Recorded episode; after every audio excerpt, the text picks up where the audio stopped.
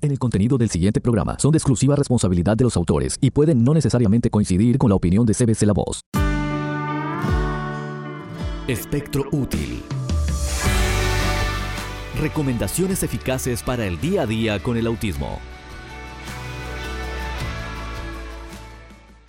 Y aquí estamos una vez más en Hablemos de Autismo con Silvana Armentano, porque hay esperanza. En esta oportunidad vamos a hablar del colon irritable y el estreñimiento o la diarrea que puede provocar esa pequeña situación en el intestino de nuestros niños. O sea que tenemos que tener mucho cuidado con esta información porque pudiera ser vital para tus hijos y obviamente que te sirva para poder ahorrarte más problemas y ahorrarle más problemas a tu hijo que está en dolor y padeciendo esta terrible situación.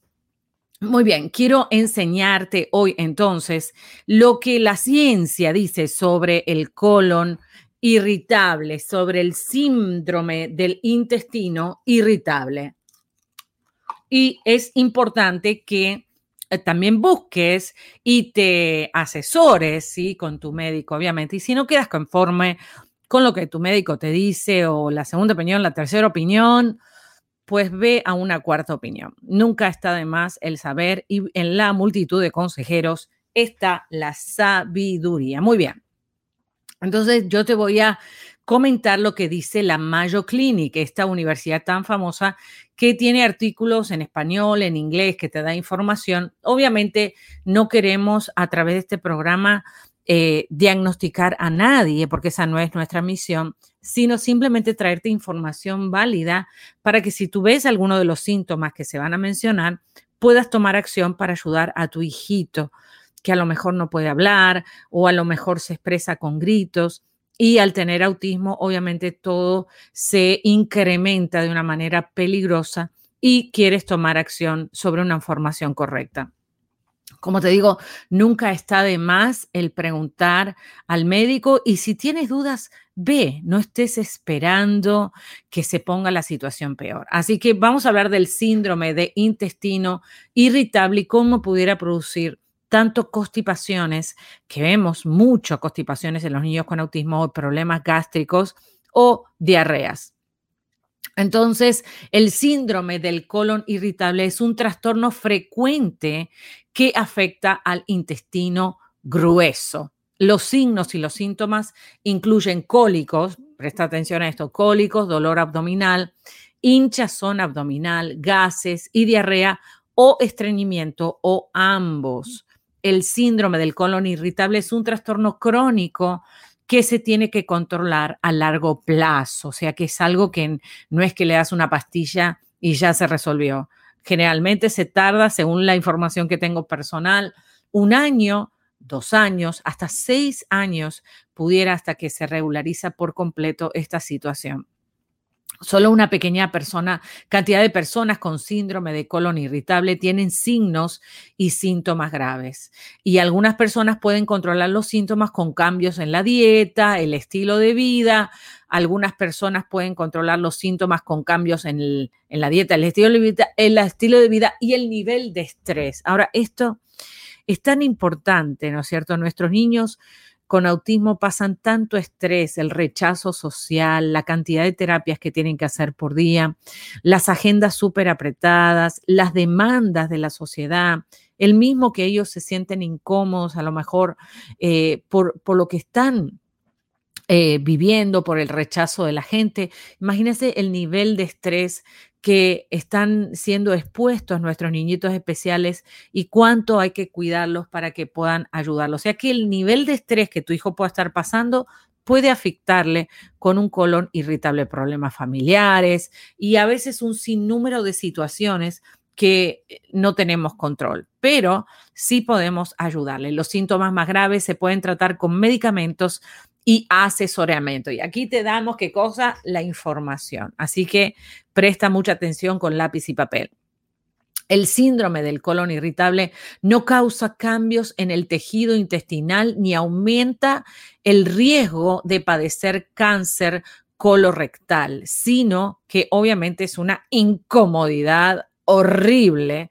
Si un bebé llora cuando tiene el cólico, imagínate un niño especial eh, más grandecito, no, va, no solamente va a llorar y va a gritar, sino que va a patalear, va a agredirse, va a agredir a otros porque está en dolor. Qué cosa más triste, ¿no? Pero hay solución. Síntomas. Vamos a ir a tres síntomas importantes, ¿sí? Que pudiera tener el niño. Número uno, puede tener qué cosa? Dolor. Dolor. Y sabemos que los niños especiales, cuando escuchamos la palabra dolor, son más resistentes al dolor por el mismo desorden neurológico y desorden sensorial que causa el desorden neurológico, el autismo. Entonces, cuando vemos dolor, cuando un niño con autismo expresa dolor, es porque está en un dolor altísimo comparado a una persona neurotípica.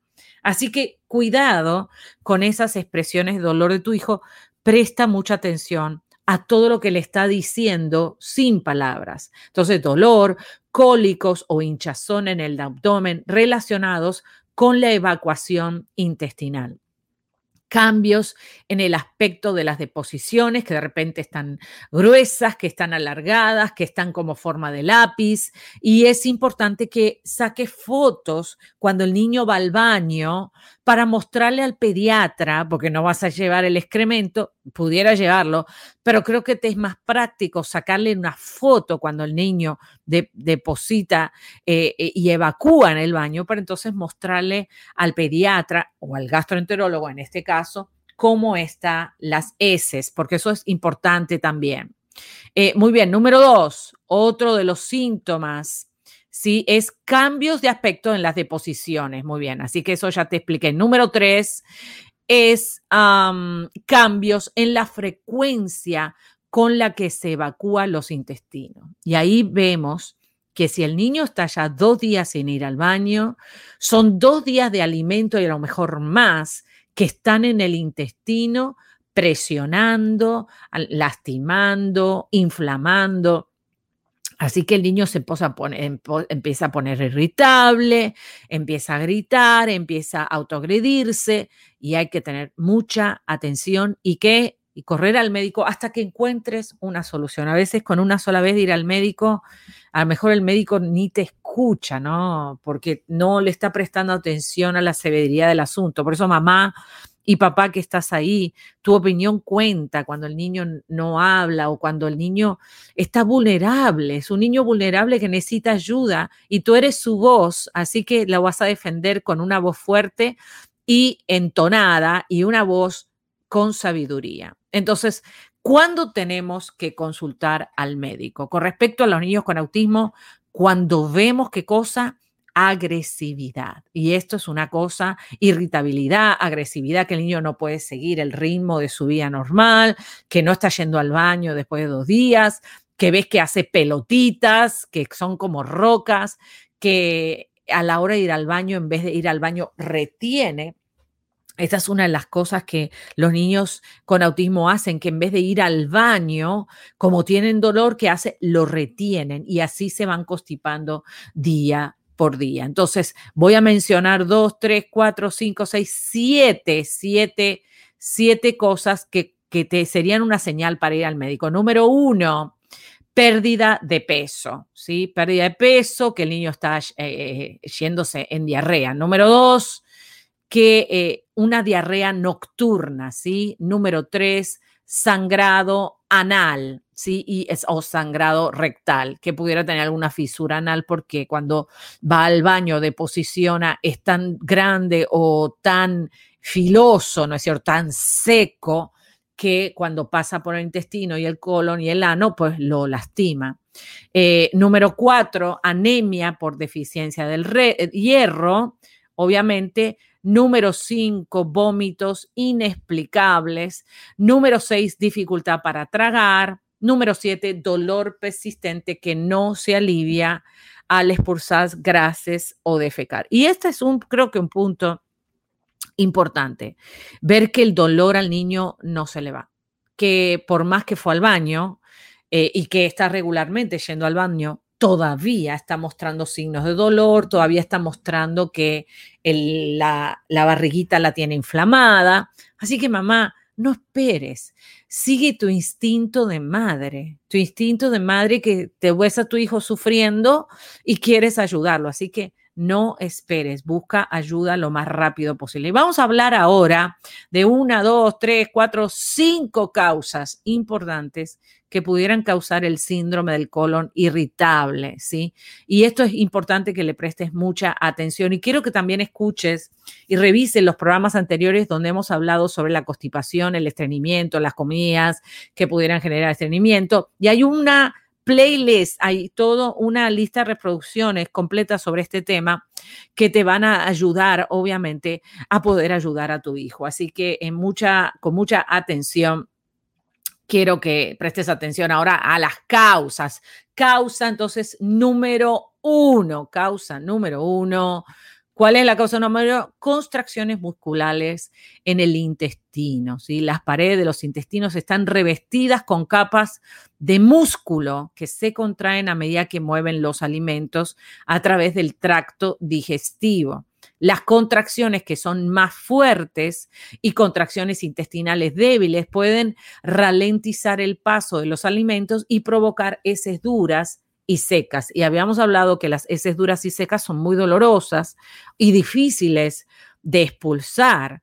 Por eso es que cuando vas al gastroenterólogo puede ser que te dé alguna medicina para aguar las heces o para acelerar el movimiento gástrico o para producir el movimiento gástrico, que eso lo podemos hablar en otros programas. Por eso es que ir al experto sobre el tema es tan importante. Y si ese experto conoce también de autismo, tiene un A, porque entonces va a poder también va a poder eh, eh, sincronizar la información que tiene médica sobre un intestino, un intestino completamente de un niño neurotípico con un intestino de un niño con autismo que sabemos que a veces pudiera haber problemas o situaciones de un desbalance microbiótico dentro del intestino. Eso es un tema muy importante y más tú sabes, mejor es para tu hijo, porque puede usar la información para ayudarle más rápido. Ahora, quiero decirte que más tú sabes y no ayudas a tu hijo, eso se llama negligencia, porque sabiendo no lo ayudas, se llama negligencia. Ahora, si tú no sabes y pecas porque no sabes, estás exento de todo pecado, pero sabiendo no le das ayuda, hmm, no quisiera estar en tus zapatos. Entonces, vamos a ir al número dos el sistema nervioso, ¿sí? El sistema nervioso pudiera ser que el niño está nervioso, ¿sí? Las anomalías, las anomalías en los nervios del sistema digestivo pueden hacer que experimentes un malestar mayor que lo normal cuando el abdomen se estira debido a los gases o a las heces. Las señales mal coordinadas entre el cerebro y los intestinos puede hacer que tu cuerpo reaccione de forma exagerada a los cambios que normalmente ocurren ocurren en el proceso digestivo, lo que causa dolor, diarrea o estreñimiento. Y aquí, en este punto del sistema nervioso, es donde sabemos que la conexión entre el intestino y el cerebro en un niño con autismo está desordenada está desordenada. Y por eso es que la hipersensibilidad que el niño siente cuando su intestino se va moviendo le provoca ese dolor insoportable por el hecho que necesita ir al baño y eh, se incrementa, en vez de ser un dolor como un 1, él lo siente como un 10 porque es hipersensible por el mismo desorden sensorial que causa el autismo. Y acá es un punto importante, el sistema nervioso, ¿sí? Muy bien, ahora vamos al número 3, eh, al número 3, Número tres, ¿qué es el número tres? Infecciones graves. Si el síndrome del colon irritable puede aparecer después de un episodio grave de diarrea, de gastroenteritis o causada por una bacteria por una bacteria, ¿qué cosa? Por una bacteria eh, o virus, ¿sí? El síndrome del colon irritable también podría estar asociado con un exceso de bacterias en los intestinos, el sobrecrecimiento bacteriano. Y aquí tenemos otro punto clave que hemos hablado en otros programas sobre los, eh, sobre los probióticos y los prebióticos y este desbalance de eh, bacterias buenas y malas en el intestino de los niños con autismo. O sea que podemos ver que cuando eso no está regulado puede provocar otros problemas adversos como el colon irritable. Y ahí puedes revisar los programas anteriores que hablamos de probióticos y prebióticos para ver cómo esto puede ayudar a regular qué cosa la microbia dentro de qué del intestino. Otra de las cosas que hemos hablado también fue que el intestino es el segundo cerebro, le llaman el segundo cerebro. Y casualmente eh, voy a hacer un programa sobre la vacuna del COVID y el sistema inmunológico, cómo pudieran las vacunas afectarle, afectarle a su sistema inmunológico, pese a que pudiera salvarlo de muchas cosas, pero cómo pudiera afectarlo si no está balanceado antes de darle la vacuna. Obviamente por eso que esto es muy importante. Muy bien, entonces todo esto es tan importante, ¿sí? Porque esto eh, pudiera, obviamente, una infección grave o el desbalance microbiano dentro del intestino. Muy bien, vamos a ir entonces a la 1, 2, 3, 4, a la cuarta, ¿sí? Cuarta y tenemos una más. La cuarta es... Em, el estrés a temprana edad. Y esta es triste mencionar que muchos niños con autismo sufren de constante estrés, problemas familiares, el rechazo de su misma situación, la mirada de la gente, y entonces pudiera el niño estar sufriendo estrés a temprana edad. Las, las personas expuestas a eventos estresantes, especialmente en la infancia, tienden a tener más síntomas de síndrome de colon irritable. Así que este es un tema que tenemos que hablar muchísimo, ¿sí? Para que entonces poder ayudar a nuestros niños especiales a recuperarse totalmente. Y número cinco, eh, número cinco, algo que ya habíamos mencionado, pero lo decimos otra vez, cambios en los microbios intestinales. Los ejemplos incluyen cambios de bacterias, hongos, como por ejemplo la cándida, que sabemos que los niños con autismo producen mucha cándida en el intestino, y virus que normalmente residen en los intestinos y juegan un papel clave en la salud. Las investigaciones indican que los microbios en las personas con síndrome de colon irritable pueden diferir de los microbios de las personas sanas. Así que esto es muy importante. Vamos a ver cuáles son los desencadenantes y este es un tema importante. Número uno, los alimentos. Número dos, el estrés. Y ahí es donde otra vez volvemos a tomar este tema tan importante con respecto al estrés en los niños con autismo que sufren, eh, obviamente por, por tener una vida diferente, por esta misma situación de salud que los hace vivir una vida diferente, claro, por más de muchos esfuerzos que podemos hacer los padres para darle una calidad de vida. Necesitan ser tratados de autismo de por vida, de por vida, y pueden obviamente mejorarse por completo con la ayuda de padres sobrenaturales y obviamente de personas que quieran ayudar. Muy bien. creo que es importante mencionar eso. Así que estos dos desencadenantes pueden ser los alimentos y el estrés, el estrés solo, los alimentos solos. Muy bien. Y vamos a los factores de riesgo, perdón. Los factores de riesgo son muchas personas que tienen signos y síntomas ocasionales de síndrome de colon irritable, pero es más probable que padezca del síndrome sí. O sea, ¿cuáles son los factores de riesgo? ¿Cuáles son las personas más propensas? Número uno, que eres joven. El síndrome de colon irritable se manifiesta con mayor frecuencia en personas menores de 50 años y a veces en los jóvenes cuando están pasando la pubertad. Cuidado con eso. Que eres mujer, ese es otro riesgo. En los Estados Unidos, el síndrome de colon irritable es más común entre las mujeres la terapia con estrógenos antes o después de la menopausia también es un factor de riesgo para el síndrome de colon irritable. Número tres, número tres, tienes antecedentes familiares de síndrome de colon irritable, porque eso puede venir en los genes, puede influir al igual que los factores compartidos en el entorno familiar y la combinación de genes y el entorno, o sea, las dos cosas. Y número eh, cuatro, ¿sí? Número cuatro eh, sería, tienes ansiedad, depresión, u otros problemas de salud mental. Los antecedentes de abuso sexual, físico o emocional también podrían ser un factor de riesgo. O sea que una persona está siendo abusada sexualmente, físicamente o emocionalmente, pudiera detonar en un qué, en un colon irritable, porque el cuerpo obviamente se va defendiendo. Complicaciones, el estreñimiento o la diarrea crónico pueden causar hemorroides, claro. Y además el síndrome del colon irritable se asocian con mala calidad de vida.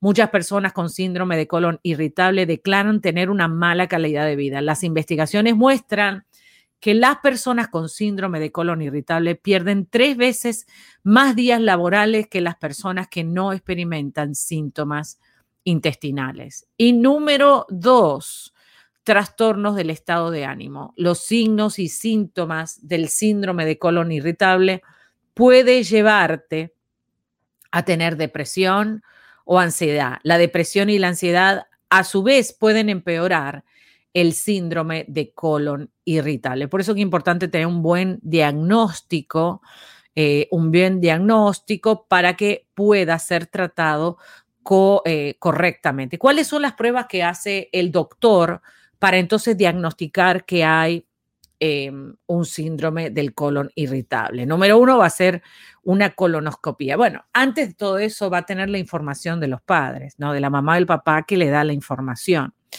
Y eh, pudiera ser que le, le, da toda esa información para que eh, pueda mm, el doctor diagnosticarlo.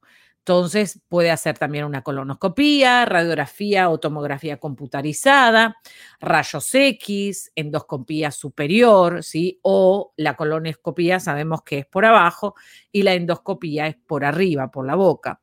Pruebas de laboratorios que pueden hacer pruebas de intolerancia a la lactosa, prueba de aliento sobre sobrecrecimiento bacteriano y análisis de las heces, ¿sí? Así que pues Obviamente hay mucha oportunidad si hay un buen tratamiento y un buen diagnóstico, un buen diagnóstico con un especialista que le esté dando en el clavo. Por eso que es importante, si hay problemas de diarrea y constipación, el pediatra va a estar limitado en esa información. Tienes que ir a un especialista gastroenterólogo y también un gastroenterólogo que tenga especialidad en niños con autismo, porque eso es que se trata, ayudar al niño especial a poder resolver esta situación y no seguir toda la vida en ese problema. Tratamiento. Eh, hay algunos tratamientos que se pueden hacer. El tratamiento del síndrome del colon irritable se centra en aliviar los síntomas para que pueda vivir la persona con una mayor normalidad posible. Los signos y síntomas leves a menudo se pueden controlar reduciendo el estrés. Wow, eso es lo primero. Así que salir a caminar, hacer ejercicio, tomar aire libre y dejarle los problemas a la gente mala, uno vivir tranquilo y haciendo cambios en tu dieta y estilo de vida. Entonces te damos aquí uno, dos, tres, cuatro, cinco eh, recomendaciones importantes. Número uno, evita los alimentos que desencadenan los síntomas y para eso tienes que llevar un control, un diario, escribir cuál alimento el niño comió y se puso irritable. Después come alimentos ricos en fibra bebe mucho líquido, hace ejercicio regularmente y duerme lo suficiente. Dormir mínimo de 8 a 9 horas ininterrumpidas va a hacer que el cuerpo trabaje mejor. Sabemos que los niños tienen problemas de sueño, los niños con autismo sufren de muchos problemas de sueño y a veces está conectado con el problema intestinal. O sea que está llegando a la causa porque tu niño no duerme. Porque si un niño tiene colon irritable, ¿cómo va a dormir? con esa incomodidad, con ese cólico mientras está durmiendo, claro que se despierta, aunque pudiera haber otras situaciones que lo están despertando, que quiero que revises los programas que, que hay sobre problemas del sueño y el autismo. Bueno, tu médico pudiera sugerirte que elimines de tu dieta alimentos de alto contenido de gases, como si experimentas hinchazón o gases, puede que cosa evitar alimentos como bebidas carbonatadas, ¿sí? la Coca-Cola con gas, y alcohólicas y ciertos alimentos que pueden provocar un aumento del gas, como por ejemplo el brócoli o los eh, brotes de brócoli, que son riquísimos, ¿no? O los frijoles o los porotos, como decimos en Argentina, porque eso da muchos gases. Muy bien, otra de las cosas que pudiera ser el gluten. Las investigaciones muestran que algunas personas con síndrome de colon irritable reportan una mejoría en los síntomas de la diarrea si dejan de comer gluten, trigo, cebada y centeno, e incluso si no son celíacas. O sea, puede ser que tengan una sensibilidad al gluten, pese a que los estudios pudiera ser que no salgan que está esa enfermedad. Y sabemos que los niños con autismo, a veces los estudios hay que hacerlos un poco más profundos porque los estudios típicos no muestran todo el paneo que necesitamos ver. Y el FODMAP, el FODMAP son algunas personas son sensibles a ciertos carbohidratos como la fructosa, los fructanos, la lactosa y otros, conocidos como FODMAP. F-O-D-M-A-P. Los oligosacáridos fermentables, los disacáridos, los monosacáridos y los polioles. Los FODMAP se encuentran en determinados granos, vegetales, frutas y productos lácteos. Eso es facilito, lo googleas y lo tienes ahí. Muy bien. Un dietista, por eso el nutricionista también es importante trabajar, puede ayudarte con estos cambios en la dieta y darle seguimiento. Una vez que descubres que un alimento no le cae bien a tu hijo, pues no se lo ve más. Aunque a veces es tan difícil, ¿no? Porque ellos justo se enamoran de los alimentos que les hacen mal. Algunos de los, según los síntomas, tu médico podría sugerirte medicamentos como suplementos de fibra, laxantes, medicamentos antidiarreicos, medicamentos anticolinérgicos, o sea, para los cólicos, antidepresivos tricíclicos, ¿sí? Eh, y ahí hay varias opciones que te podrían dar, antidepresivos inhibidores selectivos de la recaptación de la serotonina, y cómo obviamente esto tiene que ser prescripto por tu médico o los analgésicos, ¿sí? Eh, que pudieran alabar, al, aliviar el dolor intenso o la hinchazón. algunos otros medicamentos específicos para el síndrome del intestino irritable son algunos, ¿no es cierto? Que obviamente el médico tiene que ver la historial del, del niño e ir probando prueba y error a ver cómo le va con cada medicamento hasta que encuentra el que al niño le funciona. Por eso que la información de papá y de mamá, de aquel persona que lo cuida al niño, puede eh, mejorar muchísimo en el diagnóstico y el tratamiento. Pues si tú das una fuente de información cierta, con documentación, con data, con un diario bien escrito, mire, yo escuché que él comió esto, vas a ayudar al médico a evaluar mejor la situación y a dar un diagnóstico más exacto. Eh, puede haber posibles tratamientos futuros, como los investigadores están buscando nuevos tratamientos para el síndrome del colon irritable, como por ejemplo el trastorno trasplante de microbia fecal. Hice el trasplante de microbia fetal.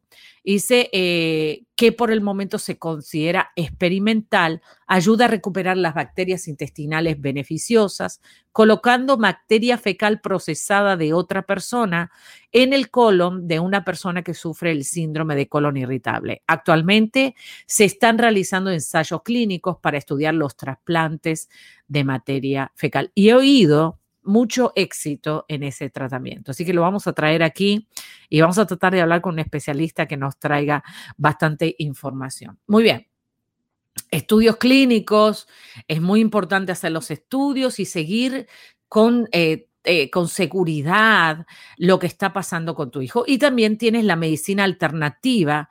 Eh, aquí el Mayo Clinic sugiere la hipnosis, la hierbabuena, los probióticos, la disminución del estrés. Y bueno, lo que yo más te recomiendo es que eh, cuáles son las preguntas que le puedes hacer al médico. Dice, ¿cuál es la causa más probable de los síntomas de tu hijo? ¿Por qué él está sufriendo eso? ¿Qué pruebas necesito hacerle al niño? ¿Existe alguna preparación especial? Para estas, o sea, para hacer alguna prueba, por ejemplo, si le van a hacer una colonoscopía, hay que limpiarle el intestino.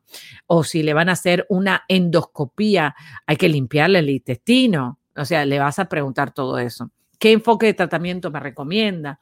Estos tratamientos tienen efectos secundarios asociados. Si le van a dar una medicina antidepresiva, el niño va a estar engordando, por ejemplo, ¿no? Debo cambiar la dieta. ¿Qué puedo esperar cuando comience el tratamiento con los antidepresivos? ¿Qué, ¿Cómo puedo ver a mi hijo en su funcionalidad? Em, cotidiana, lo voy a ver diferente, su personalidad y todo esto es importante preguntar para que entonces cuando te vayas a tu casa con todo el tratamiento y todo el plan, eh, vienen todas esas preguntas y esas dudas porque tú eres la que está día a día con tu hijito. Ah, me recomiendo otros cambios de estilo de vida, me recomienda que hable con un asesor. Tengo otros problemas de salud, como eh, el niño tiene otros problemas de salud, como autismo, como a lo mejor tiene asma, a lo mejor tiene eh, epilepsia, no sabemos, tiene convulsiones constantes. ¿Cómo puedo controlar de manera conjunta? O sea que todo el equipo que va a trabajar alrededor de tu hijo te va a ayudar a dar un mejor diagnóstico sobre esa situación que él está pasando. Eh, si tiene síndrome de colon irritable, cuánto tiempo va a tardarse en ver mejoras del tratamiento que el médico te indicó para tener una expectativa real sobre la situación. Además de las preguntas que preparaste para hacerle al médico, no dudes en preguntarle todo lo que tú sientes. El médico está ahí para entrenarte. Y a veces con una sola vez de ir al médico, al gastroenterólogo sobre el mismo, sobre el tema, no es suficiente, porque el gastroenterólogo va a ver la, la situación. Acuérdate que el gastroenterólogo no está con tu hijo, que está con tu hijo eres tú. Entonces, es importante darle toda la información y ser persistente en la recuperación del niño. El niño te necesita, tú eres su voz, tú eres su voz, tú eres su defensor, tú eres su cuidador. Por eso es que no dejes que siga pasando esta situación. Toma acción. Bueno, y esto es Hablemos de Autismo con Silvana Armentana. Estoy apasionada con este tema. Claro, porque sé que puede traer muchas soluciones y eh, quiero darte estos recursos que estoy aprendiendo, los compartir, los, compartirlos contigo, para que también tú me compartas tu experiencia y podemos lograr una mejor calidad de vida para nuestros chiquitines.